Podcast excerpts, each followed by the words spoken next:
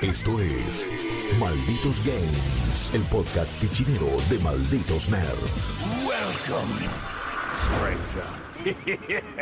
¿Qué tal, malditos y malditas nerds? Yo soy Chopper y le doy la bienvenida a este nuevo episodio de Malditos Games, en donde vamos a estar hablando con mi colega, mi compañero, mi amigo, señor Axel Bozo. ¿Cómo estás? ¿Qué tal, Chopper? ¿Cómo estás? Yo Todo estoy muy muy bien.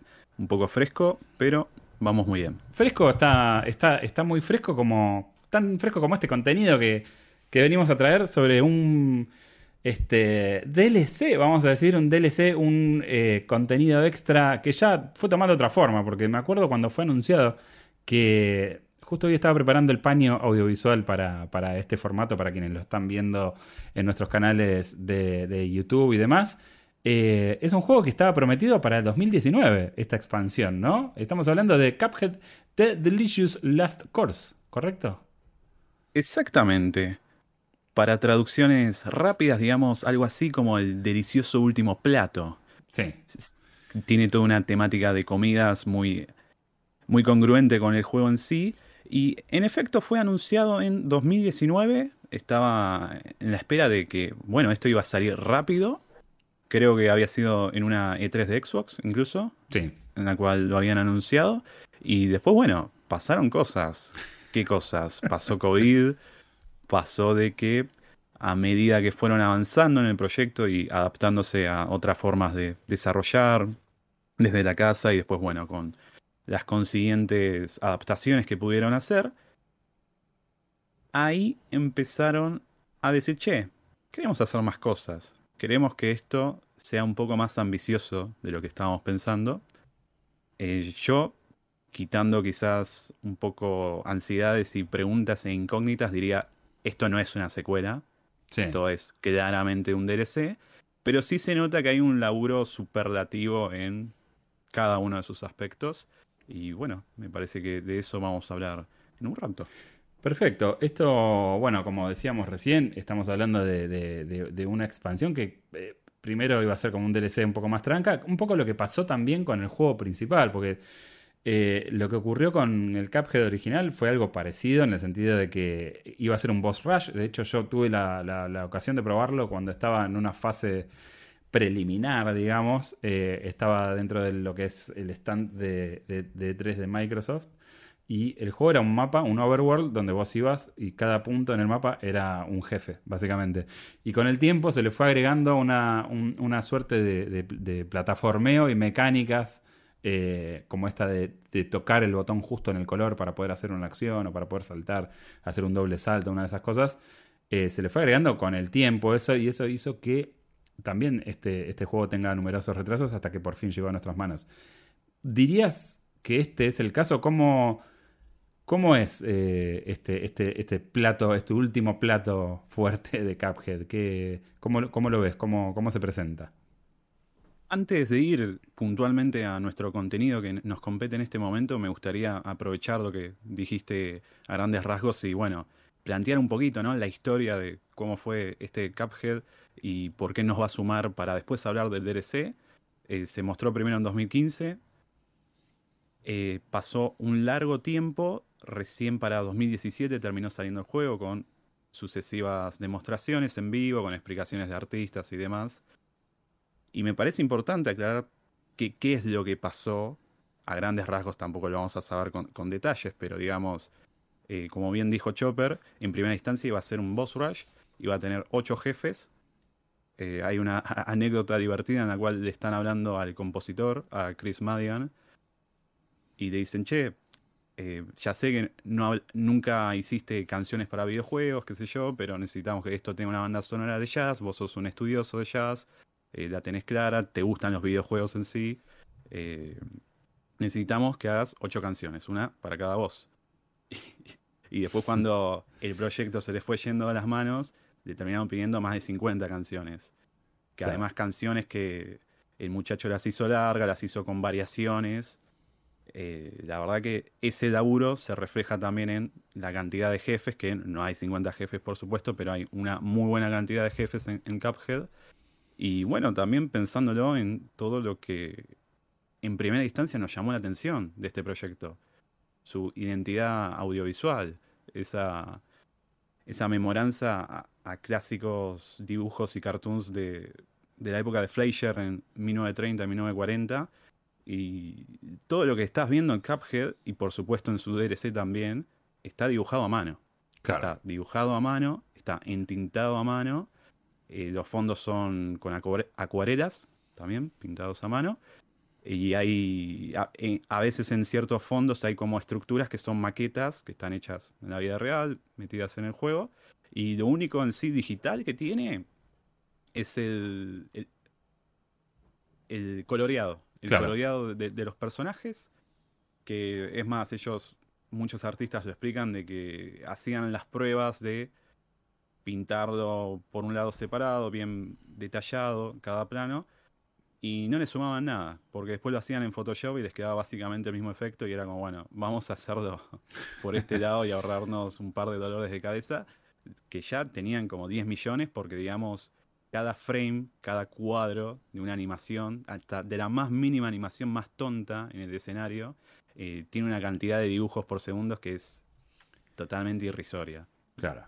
Sí, es y como... es al mismo tiempo lo que le da su, identidad, ¿no? Sí, eso, es lo que lo, vuelve tan especial. Eh, evidentemente es un juego que, trascendió y de hecho estaba tan buscado el, componente de animación clásica que casi es llave en mano para lo que pasa después con Netflix, ¿no? Que, que es muy fácil seguir ese, ese guion, digamos, audiovisual y plasmar una serie que, si bien yo no vi, voy a ser completamente honesto, eh, habla un poco de, lo bien presentado que estaba y de cómo, cómo pegó. ¿no? Más allá de que también tuvo su polémica porque eh, comentaban algunas personas, digamos, que, son eh, más de, digamos, de, afrodescendientes, digamos, marcaban esto, ¿no? Como que lo problemático de este, de este tipo de arte es que se usaba mucho para, para envilecer, digamos, a las minorías en esa época también. Obviamente que el juego no lo hace, pero bueno, el legado de este estilo visual tiene como un peso también, por lo menos en, los Estados Unidos, ¿no? Que es uno de los mercados más importantes, pero, pero digamos, tuvo un poquito también de esos condimentos. Sí, sí. A ver, el estudio en sí, las personas detrás no lo hicieron adrede, digamos, ¿no? Uno puede leer en entrevistas con, por ejemplo, Maya Modenhauer, que es la actual presidenta del estudio, diciendo, che, la verdad que lo nuestro era una búsqueda visual, artística, y no quisimos hacer nada de esto. Pero bueno, eh, hay como muy buenos críticos y críticas que trajeron a colación esto cuando salió el juego original, hmm. que me parece importante remarcarlo un poquito, porque bueno, eh, es lo que vos decís, hay un hay una serie de estereotipos, eh, chocolate por la noticia, ¿no? Estamos hablando de las décadas de los 30, los 40, era como totalmente esperable, pero pasaba esto que con cada persona de color eh, normalmente eran representadas como vagos, como eh, personas muy pecaminosas, em, incluso, digamos... Sí, incluso desde la, de la estilización que se le daba, ¿no? Como los ciertos rasgos, bueno, pasaba también con, gente que era parte de la colectividad, hacían algo parecido también, ¿no? Como este, esta cosa de marcar... Eh, digamos, ciertos estereotipos, ¿no? Y, y, de esa manera, digamos, este, normalizarlos de alguna forma, porque bueno, esto siempre, siempre está la discusión, ¿no? Bueno, qué es lo que se normaliza, qué es lo que se toma como, como válido y qué es lo que perdura en el tiempo culturalmente, a veces eh, es eso, ¿no? Ahora con este juego se toma un estilo, digamos, no están haciendo esto, pero se ha utilizado como para marcar esa, esa línea, ¿verdad? Sí, es que encima, digamos, muy sin quererlo, el, el diseño de su personaje, de su villano principal, este King Dice, el, el lado gigante, que está muy basado también en Cap Calloway, aquel gran músico y, artista en, muchas disciplinas, digamos, de, esa época, de la música jazz. Tiene como su bigotito ahí, viste, esa línea que tiene. El anchoita, la famosa anchoita. La, anchoita ahí muy característica. Eh, y lo que pasa con esto es que, por ejemplo, en esto que estamos hablando un poquito, el tema del juego, de las apuestas, estaba como muy arraigado a la cultura negra de una forma completamente racista, por supuesto. Y bueno, eh, estos queridos y queridas desarrolladores, sin quererlo, también terminaron como en ese afán de ser súper referencial y súper genuino con lo que estás imitando, bueno, Mm. eh, podrías tener como una mirada un poquito más crítica, más analítica de qué es lo que estás imitando y podrían haber cambiado un par de cosas porque, bueno, terminaba siendo como un autorretrato de justamente las peores cosas de, de Claro. la animación, en cierta forma. po- Podemos decir que estuvieron a centímetros de, de que aparezca un Ku Klux Klanix, ¿no? Como, como, como mascotilla. Pero bueno, por suerte no ocurrió. Eh, más allá de esto, eh, innegable, digamos que lo- eh, Cuphead entra un poco por los ojos, porque es un juego que ya- llamativo, es efectivamente eh, hermoso a nivel visual, está hecho a mano, está, bueno, todas estas bondades. También se lo conoce como uno de los más difíciles del barrio, uno de los más duros del condado. Eh, yo he desarrollado una serie de callos y canas de múltiples colores jugando al primer título.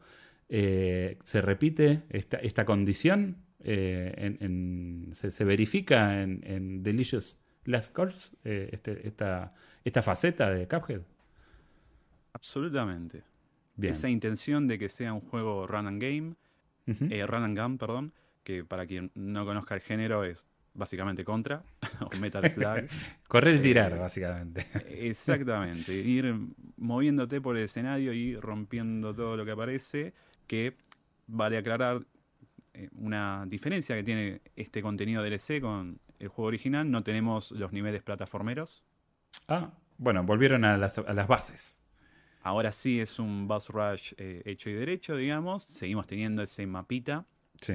eh, porque explicando un poco más, nuestro DLC básicamente presenta una isla, una nueva isla, que, dicho sea de paso, si nunca jugaste el Cuphead original, vas a tener que jugarlo, comprarlo si no lo tenés, terminar uno de estos mausoleos, que eran como esos lugares donde había que hacer un, un minijuego con, un- con el parry, digamos, con esta habilidad de, de doble salto rosa, Sí. y ahí, eh, de- que, estos mausoleos eran donde nos daban nuestras habilidades especiales, nuestras ultimate. Eh, una vez terminado, alguno de estos lugares va a aparecer un NPC nuevo, que un- una figura misteriosa con un reloj como cara, y nos va a llevar en un barquito a esta nueva isla.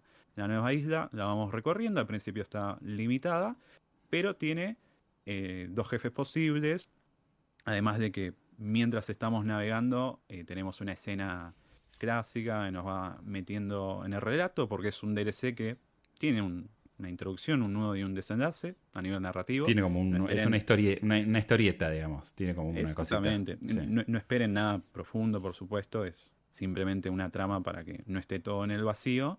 Y podríamos decir también que, no sé, la introducción y el nudo está ahí como, Sí. como son casi la misma cosa, está como todo presentado así de golpe. Pero vamos viendo estos personajes, nos introducen a nuestro nuevo personaje femenino, Miss nue- nuevo personaje jugable, nos introducen al chef, que es quien nos va a decir, che, mira, hay un problema con Miss Chalice, pero para que pueda vivir eternamente, digamos, para que pueda tener un, un cuerpo etéreo, porque ella es un espíritu, necesitamos que hagan esta tarta. Y esta tarta ne- necesita todos estos ingredientes. Los ingredientes de dónde salen, de los jefes, lógicamente. Y ahí empieza esta cuestión de peleas titánicas y Sí. muy difíciles en general. Que si me permitís, ya voy a decir cuál es, cuál es mi único punto muy negativo con este contenido. Y después vamos a hablar de todas sus bondades que son enormes. Ok. Pero Vamos con eso justamente entonces. mi, justamente mi punto negativo es que sentí un desbalance en la dificultad en cuanto a estos jefes, pero no un desbalance en cuanto, che, esto es una fruta, no se puede pasar. eh, tipo, yo personalmente siempre sentí que Cuphead era un juego, no sé si decir justo, pero digamos que uno medianamente siempre veía por dónde venían los proyectiles, sabía Claro. por qué estaba perdiendo. eh, te requería un nivel de precisión por momentos muy demandante, no vamos a decir que no, pero siento que era posible. O sea, no era una cuestión de juegos súper mentirosos, súper fruta que te tiran cualquier cosa. Y acá está el balance en ese sentido, pero no hay una curva de dificultad que vos digas, che, este jefe es medianamente difícil, el siguiente es como un 10% más difícil y así sucesivamente. Sí. Esto me pasó jugándolo en el sentido de. El primer jefe con el que peleé me llevó una hora fácil, unos 100 intentos muy tranquilos, eh, que incluso notaba de que, che, estas dos primeras fases capaz no son tan difíciles, o sea, entiendo cómo superarla, pero la última tenía algo de que es muy cortito, muy cortita la ventana en donde le podés pegar a ese jefe y te cuesta una, me costaba una barbaridad y perdía un montón de veces hasta que finalmente lo pude lo pude concluir, le pude ganar y dije, bueno, ¿qué sigue? ¿No?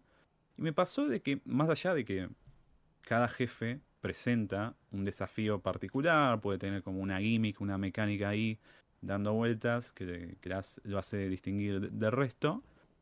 Eh, nunca me. no- casi que no me volvió a pasar esto. Esta, esta cuestión de repetirlo tantas veces y decir no, no puedo pasar esto. Hasta el final. Que era, bueno, esperable de un jefe final de, de un juego de estas características. Sí. Y eh, el título tiene como una serie de enfrentamientos secundarios, vamos a decir, son como mini jefes que mucho no, no quiero spoilear, pero digamos, están en algún lado de la isla, hay que ir a buscarlos, hay que hacer algunas cositas. Eh, en escala son peleas mucho más sencillas, no tienen tanta complejidad, no es que tienen fases ni, ni nada por el estilo, pero eh, tienen un desafío muy interesante. Y me pasó de que, de nuevo, eh, el primero tranqui, el segundo un quilombo, me estuve atrapado intentando poder superar esto, diciendo, no puedo, no puedo empezar a imaginar cómo van a ser los siguientes. Y los siguientes fueron medio una boludez. Y O sea que hay un, un desbalance de. En no hay una términos. curva de dificultad. Es como que están desparejos los. Sí, la, la curva de dificultad, pero es como que no están pensados de una forma progresiva lo- los jefes por ahí.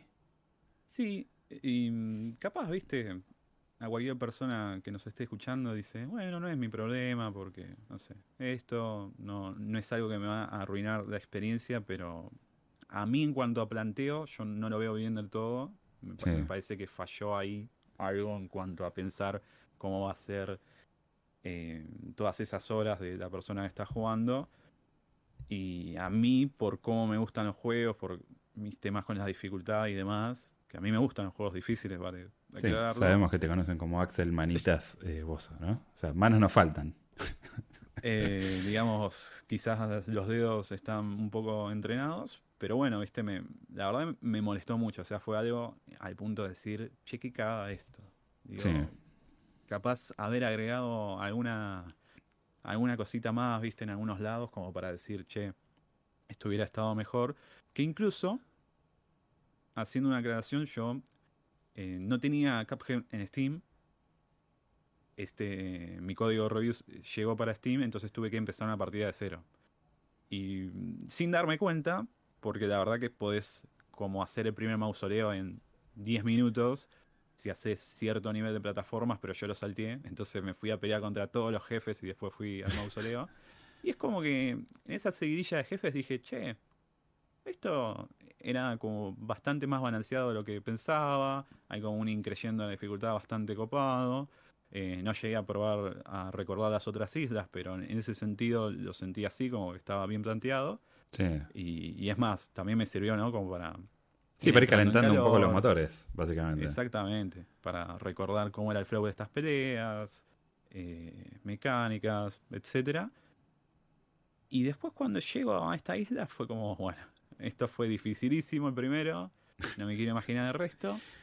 Y la verdad que no, la verdad que me, me parece que es en el único plano así como muy importante donde el juego se cae, donde la experiencia capaz para estos pares de horas Sí. que dicho sea de paso, si estuviste leyendo e- entrevistas a, a los devs y a las devs, decían que en 3, 4 horitas se pasa. Eh, Sí. Yo estuve un par más de horitas. Yo la verdad que llegué a duplicar eso, más allá de que jugaba un, po- un poquito más pausado porque estaba, eh, estoy todavía escribiendo guías sobre estos jefes. Claro. Eh, me, me pasó de que llevaba su tiempo, hay algunas cuestiones secundarias que también te pueden llevar un ratito. Digamos que son, son, son esas horas si tenés manos o si estás como muy enfocado en el asunto. No, Claro, ¿no? También hay que tener en cuenta que lo estaban diciendo desarrolladores y desarrolladoras que jugaron el juego, ayudaron en su diseño, su creación, entonces ya sabían medianamente cómo venía todo. Después, por supuesto, te falta la habilidad, te faltan las manos, pero eh, yo diría que un poquito más de horas te puede llegar, lo cual es bueno, eh, considerando el precio, considerando el paquete en sí. Está bien, digamos. O sea, vos lo- en, ese, en ese sentido, ve- ¿notás un balance que es correcto? Digamos. Sí, yo creo que el contenido se justifica totalmente, que hay una muy buena cantidad de jefes. Yo incluso no esperaba tantos, eh, contando esta cuestión secundaria que mencioné por arriba. Y Sí. hablemos, pasemos de plano, ¿no? Empecemos a tirar un poquito de rosas porque realmente es un, un contenido descargable que se lo merece. Bien. Y para tirar así como una frase que me quedó mucho de, de un evento de prensa privado donde había estado previo a su lanzamiento con, con gran parte de los desarrolladores, con Maya, con Chad, con Sherry, que son los hermanos que fundaron el estudio, estudio MDHR. Sí. Un estudio que creció Sí, bastante también, ¿eh? Porque cuando, cuando esto fue presentado era un estudio chiquito y ahora ya tienen como, se han diver- diversificado bastante, ¿no? Sí, sí, recordemos un poco de esa épica que tiene el relato del primer juego, de que rehipotecaron sus casas para poder bancar Hmm. todo el estudio que se estaba expandiendo, para poder traer más personas a laburar. Y por suerte les fue bien. Sí, sí, claro. Bueno, es una historia que, que- que se, se vuelve... se- se- es un tanto común en ciertos lugares, digamos, donde hay muchos sucesos. Pasó con Stardew Valley también, ¿no? Que eh, el, su creador también, una sola persona que hipotecó años de su vida y, y su casa y bueno, después terminó siendo un hit, pero Uno de los juegos más populares. uno de los juegos más populares. Pero el estudio ha crecido bastante, ¿no? Porque me quedé pensando, eh, enumeraste varias personas eh, que, que son parte del estudio en ese, en ese evento y es un estudio que, que- creció, está bueno eso. Sí, sí. Además, en contracara a esto que dije de, la épica, eh, también eh, a, a veces o en su época se podía leer o ver algunos videos como diciendo, oh, mirá Cuphead, este juego se ve hermoso y lo hicieron dos, tres personas y no es así, maestro. O sea, hay como un- en, en el original había como decenas de personas detrás, de artistas, de músicos, Sí, eh, de personas en cuestiones más técnicas y para llegar a este DLC eso se siguió expandiendo. O sea, simplemente en, en la música, eh, Chris Madigan sigue siendo el director de toda Sí. la banda sonora, pero estuvo con una banda de más de 100 músicos componiendo todos los temas que tiene esta, este DLC. Que no solo hay jazz, sino que hay todas expansiones a, otros géneros eh, bastante hermosas, la verdad, quedan en la cabeza ahí resonando. Y todo este pretexto de lo que quería decir de la frase era eh, que uno, no, no me acuerdo cuál de los devs, dijo, che, en una sola fase de estos jefes hay muchos más cuadros por segundo, animación y detalles que en todo un jefe entero en el juego original. Claro. Y uno puede decir, bueno, esto es sumo, esto Qué hipérbole, está ¿no? vendiendo Sí. más de lo que es, hasta que después llegás al jefe en sí y decís, ah, bueno, realmente acá hay un laburo excepcional porque, por dar un ejemplo muy sencillo, cuando estamos en ese primer jefe de Cuphead, Sí. ese primer jefe posible que es eh, son las verduras gigantes, ahí en, en ese campito, digamos, el, el fondo, más allá de estar detallado, es sencillo, es siempre el mismo, Hmm. lo mismo cuando después peleamos contra esa bolita azul que se va haciendo más grande y después tiene eh, su propia tumba. Es un bosque, eh, un lindo bosque, pero súper sencillo, básico. Acá no. Acá tenemos jefes en los cuales hay una cantidad de detalles en los fondos y que a medida que van pasando las fases, esos fondos pueden cambiar. Claro. Podemos estar en otra cuestión totalmente distinta, por dar un ejemplo sencillo y sin intención de arruinarles ninguna sorpresa a los jefes que hay. Eh, uno que se estuvo viendo mucho, se vio entero, ya se, se- se vio en Tribeca y, y en otras presentaciones, del DLC este Mortimer Freeze, que es un, Sí, que es de un hecho enemigo. el que estamos viendo ahora mientras vos estás eh, comentando justamente esto. Es, el, es uno de los videos que trascendió, ¿no? De, de los jefes. Sí, en primera instancia tenemos todo este fondo en una mansión de hielo que cuando estamos en el mapa aparece un iglú y después entramos y está un requilombo y a medida que va- le vamos ganando a este mago, eh, después el, el escenario se abre y vamos para arriba, ¿no? Alturas, hay una cuestión de una torre, hay estrellas. Está la aurora verdad boreal eh, también. Como súper colorido y muy todo muy vivo, ¿no? Como es un impacto visual total. Exactamente, entonces, en ese sentido, si ustedes, si quien está escuchando, digamos, lo que estaba esperando de este DLC de Cuphead era esa misma magia, esa misma identidad audiovisual, está acá y está, pero al cuadrado, al cubo, a la potencia que quieras, realmente, en ese sentido el juego es impecable. Sí. Y, y- y te hago una consulta. Dijiste que hay una cantidad mayor a la que esperabas de jefes. ¿Cuántos podríamos decir? que ¿Esto es como para comentarlo? ¿O decís mejor descúbranlo? ¿Qué, qué onda? ¿Se puede decir? No sé qué opinas vos. Yo, a mí era algo que bueno, no me interesaba saberlo, digamos. pero digamos, ¿Cómo estás, estás satisfecho, digamos. Sí, estoy satisfecho. Eh, vamos a tirar un aproximado, así, al aire, eh, contando todas cuestiones secundarias y Sarasa. Sí. Hay unos más de 10 jefes. Ah, bueno, es mucho más de lo que yo pensaba que había. Bien, Exactamente. bien. Exactamente. Bueno, genial. Eh, y al ser un boss rush, o sea, obviamente son más jefes de lo que, de lo que esperabas, pero ¿cómo sentiste eh, esta, esta situación al, al no haber sectores de plataforma? Yo, lo que a mí me pasó en el primer juego es que sentí que se notaba que estaban agregados ad hoc, ¿no? Como que no tenían mucho que ver, pero le sumaban algunas cositas a la experiencia. ¿Cómo lo sentiste acá? ¿Sentiste que faltó algo o crees que esta propuesta está bien así como está? Eh, ¿Te parece que es un... eh, es redondo? Le- o, sentís que extraña esa cosa plataformera? Me parece que está muy bien la pregunta porque con el original también me había pasado un poco esta sensación de decir, eh, che, esto se nota como está ahí, medio puesto con calzador, y que era como una excusa para ir recolectando esas monedas que después las usamos para comprar otras armas y, y amuletos. Sí. Pero al mismo tiempo creo que algunos tenían como ideas muy zarpadas, como este que era tipo un circo y apretan, haciéndole parry a, a- a unas cartas, creo, en el medio de la pantalla, cambiabas el sentido, o sea, en vez de estar en el piso, digamos, empezabas a caminar por el techo Hmm. y había como varios obstáculos que tenías que vencer con eso y me parecía que tenía ideas, eh, por un lado, re jodidas, pero por el otro lado, muy bien planteadas y resueltas. Sí. En ese sentido, digo, quizás podría haber estado alguna plataforma, pero al mismo tiempo digo, che, lo que está, está muy bien.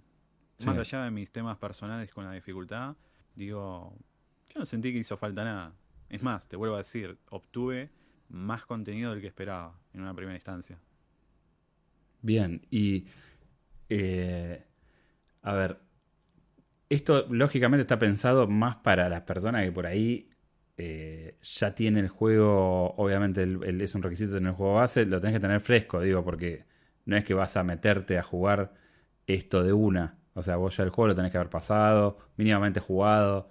Eh, entonces no le vamos a pedir, porque te iba a preguntar sobre cómo impacta esto en cuanto a que, bueno, te metes y ya estás ahí. Es como, bueno, eh, ponete a jugar, ponete a pasar los jefes. No hay una introducción, no hay una curva, no hay nada, porque se supone que vos ya venís con el juego más o menos masticado.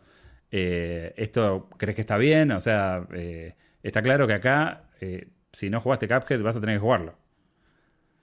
Sí, absolutamente, me parece una buena aclaración. Más allá de lo que ya habíamos dicho, de que no es un DLC standalone, o sea, sí o sí necesita del producto base. Lo que pienso es que está bien el planteo.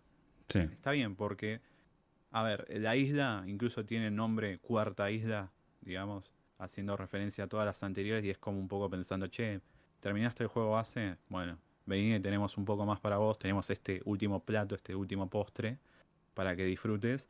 Y en ese sentido es como, bueno, si alguien está escuchando y nunca jugó Cuphead, eh, capaz hacer solamente la primera isla como hice yo, le va a quedar un poco chico. Le va a quedar. eh, va, a sentir como un salto en la dificultad demasiado importante.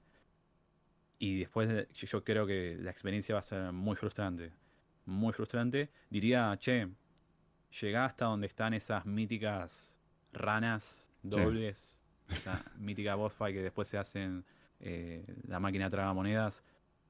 Andá, ganale, hace esa o hace el dragón de tres cabezas que ahora no me acuerdo si estaba antes o después, me parece que está después.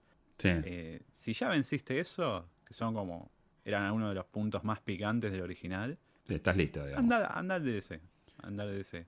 Aunque al mismo tiempo, ¿no? Mientras lo pienso, digo, che, si nunca jugaste Cuphead, terminátelo todo. O sea, ¿para qué vas a ir primero a, Claro. a- al postre. No, no le veo mucho sentido, aparte sigue siendo un juego que te mantiene increíblemente, pero también, aprovechando esto que estamos hablando, que, que introdujiste, el nuevo personaje. El nuevo personaje, eh, en ese evento de prensa que mencionaba antes, los devs dijeron, eh, hubo preguntas sobre modos de dificultad, che, van a poner un modo Modo eh, fácil. que, que se pueda terminar. Que incluso el juego siempre tuvo esto de modo simple y modo regular. Hmm. Eh, que en, no- en modo. En la diferencia de los modos, básicamente era que el enemigo te tiraba muchos menos proyectiles, hacía menos movimientos, con mena- menos variantes, etcétera. Pero la pega que tenía era que vos no podías ir al jefe final. Claro. O sea, sí o sí te obligaba a volver a pegarles a todos, hacerlos en la dificultad pretendida y después ganar. Y acá el estudio, para mí, tomó la decisión más que correcta, muy bien, muy bien pensada, muy ingeniosa, de crear un nuevo personaje jugable, este Sí. Femenino, que tiene un par de movimientos extra en contraparte a los hermanos y hace el juego un tanto más fácil. Eso, esa es una pregunta que te quería hacer. Este es. Este, este- este- esta, esta copita. El Caco Gazapo de Cuphead. ¿Sería ese su, su lugar? O, o igual es un igual vas a necesitar manos cuando juegues con, con el cáliz? La A cáliz. ver, no, no quiero decir de que va a omitir la necesidad de tener unos dedos bien entrenados y de que entres en el flow de las peleas y que vayas cosechando toda esa experiencia que vas a necesitar, Sí. pero sí me parece que los agregados que tiene este personaje van a hacer que sea todo un poco más leve. Incluso hablando con los devs sobre, sobre esta cuestión en particular, ellos decían, che, igual tiene como unas contracaras para que no sea todo color de rosas, para que no esté tan desbalanceado. Claro. O sea, por un lado decían, sí, es el personaje perfecto para aquellas personas que quieren introducirse en el juego ne- o quieren algo un poquito más fácil, pero al mismo tiempo no es que es todo color de rosas. Y eh, un paréntesis ya que estamos, y un agregado copado es que puedes usar tanto a Chalice como las nuevas armas que puedes desbloquear en todo el juego original sí. con este DLC. Me parece un Está bueno. Eso está bueno. Eso está muy bueno.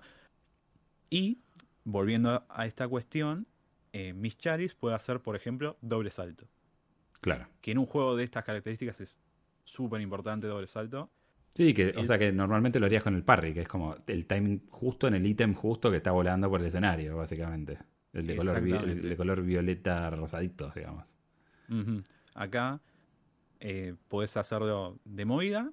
Y hablando del parry, es un personaje que tiene un parry mucho más amigable.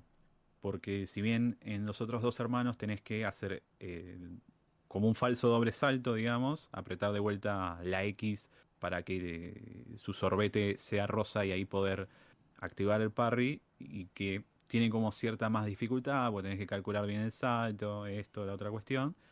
Acá en Miss Chalice ella puede hacer un salto y hacer un dash. O Claro. sea, su dash tiene parry, lo cual es como mucho más preciso, mucho más sencillo en ese, en ese aspecto. Y la otra mejora que tiene, que ellos también la planteaban como, bueno, es una mejora, pero no tanto. Hmm. eh, en vez de tener un dash terrenal, vos Sí. podés hacer un roll. Claro. Y ese roll tiene frames de invulnerabilidad. O sea, podés traspasar. eh, a- a- en el juego Proyectiles, por ahí, original sí. Mm, en el juego original hay un charm que es Smoke Dash, que haciendo un mito, digamos, eh, vos con Cuphead y Magman podías traspasar cosas. Podías traspasar proyectiles, jefes, y así poder dashear situaciones complicadas.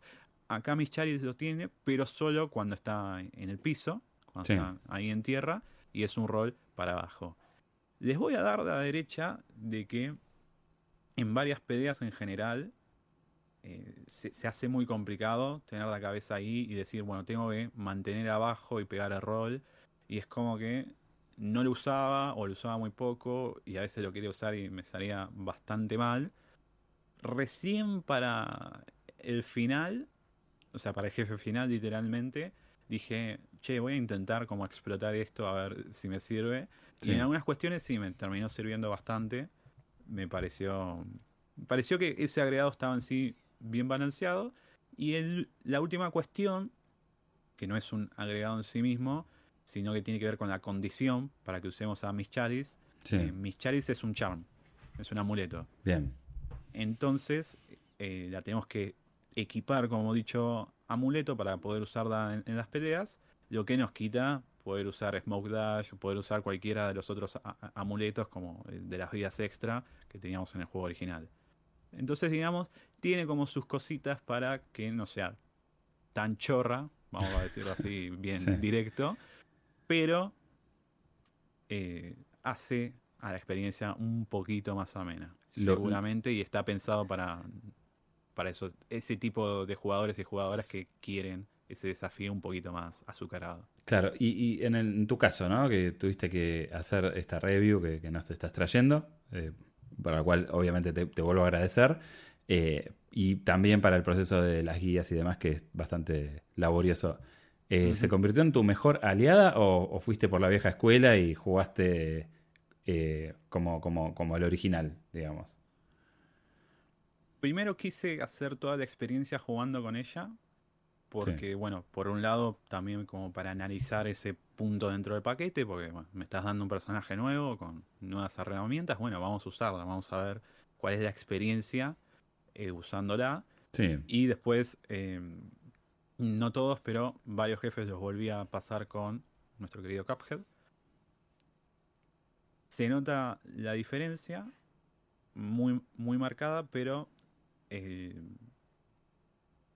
a ver, cuando lean mi análisis escrito, yo lo voy a mencionar como que en todo este, este problema que tuve con la dificultad,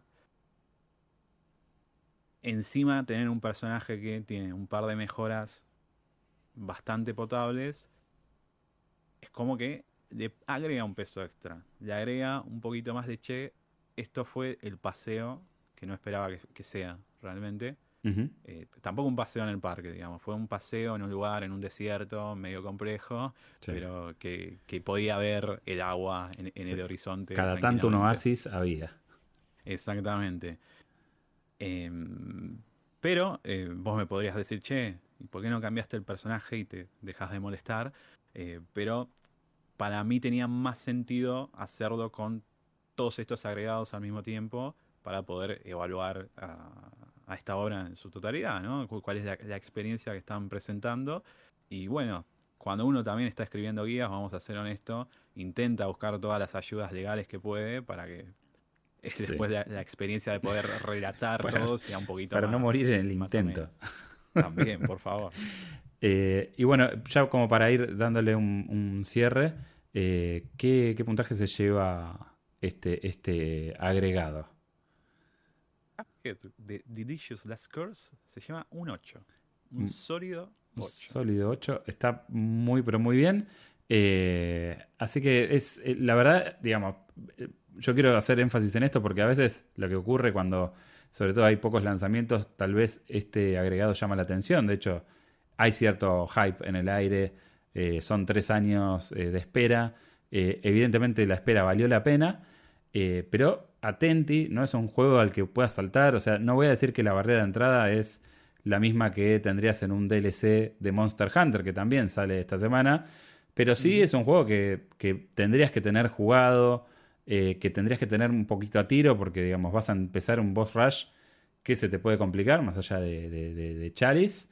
Eh, y además es un juego que tenés que tener para poder comprarte el agregado y poder disfrutarlo. Así que súper recomendado, pero con ese, con ese asterisco me parece importante aclararlo, ¿no? Si bien se, se compra aparte, necesitas el juego y necesitas tener fresca la memoria, como hizo acá el buen Axel, eh, se puso a jugar de vuelta en su versión de PC, para, poder estar eh, con las manitos calientes, ¿no? Y poder este, saltar y tocar los botones en el momento preciso, porque sigue siendo un juego que eh, requiere que, que le dediques ese tiempo, ¿verdad?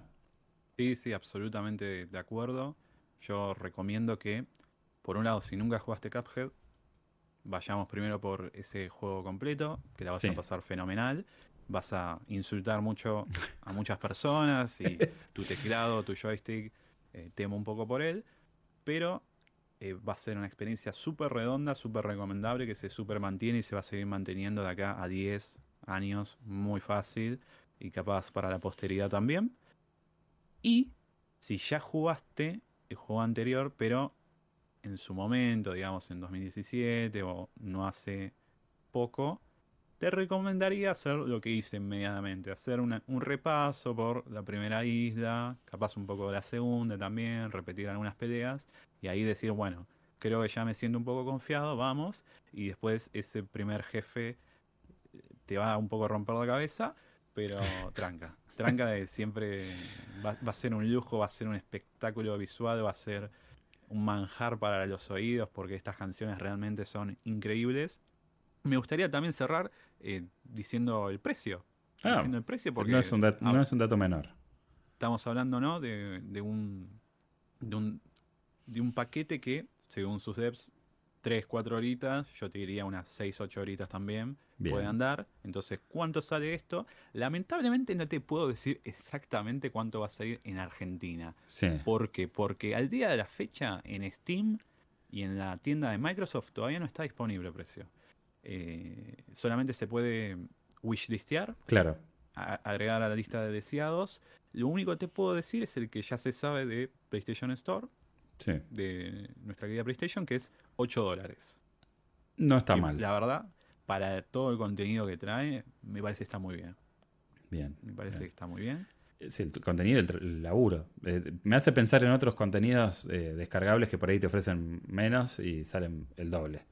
Eh, ahora no tengo un ejemplo fresco, pero no es, no, es, raro ver un DLC a 15 dólares y bueno, ya expansiones como la de Monster Hunter estamos hablando de 40, ¿no? Pero pero esto me parece que tiene un precio súper razonable. Yo creo que lo vamos a ver en el orden de los 800 mangos sin impuestos, ¿no? Eh, tanto en Steam como en Xbox eh, suelen ser precios amigables.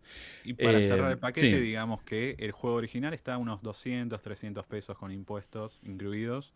Entonces vas a gastar más o menos una, una luca, vamos a decir, un poquito más. seguramente. seguramente. Axel, te agradezco un montón eh, haber pasado por este episodio, eh, a traernos esta, esta novedad, este esperado, este esperado juego, eh, este esperado contenido extra que yo no pude jugar porque como no tengo PC, este, estoy esperando a que manden la señal de, che, ya lo puedo jugar en Xbox. Cosa que no ocurrió, pero bueno, me, me gusta muchísimo saber que a priori ya es, algo que, vale la pena jugar. Eh, ya pueden leer el análisis, por cierto, de Axel en nuestro sitio, que es www.malditosnerds.com. Eh, pueden ver el contenido también en redes. Y esto lo están escuchando, si lo están escuchando a través de Spotify, recuerden seguir a Malditos Games para estar al tanto de los nuevos episodios, al igual que en nuestro canal de YouTube, en Malditos Nerds BX, donde estamos subiendo contenido nuevo también todos los días. Eh, Axel, ya saben, arroba Axel-Bozo, lo siguen en sus redes, como pueden ver aquellos que lo están viendo. Eh, y de nuevo, te, doy un gran abrazo, un placer tenerte de vuelta por acá. Eh, y a ustedes los veo, los escucho en el próximo episodio de Malditos Games. Adiós. Esto fue Malditos Games, el podcast pichinero de Malditos Nerds.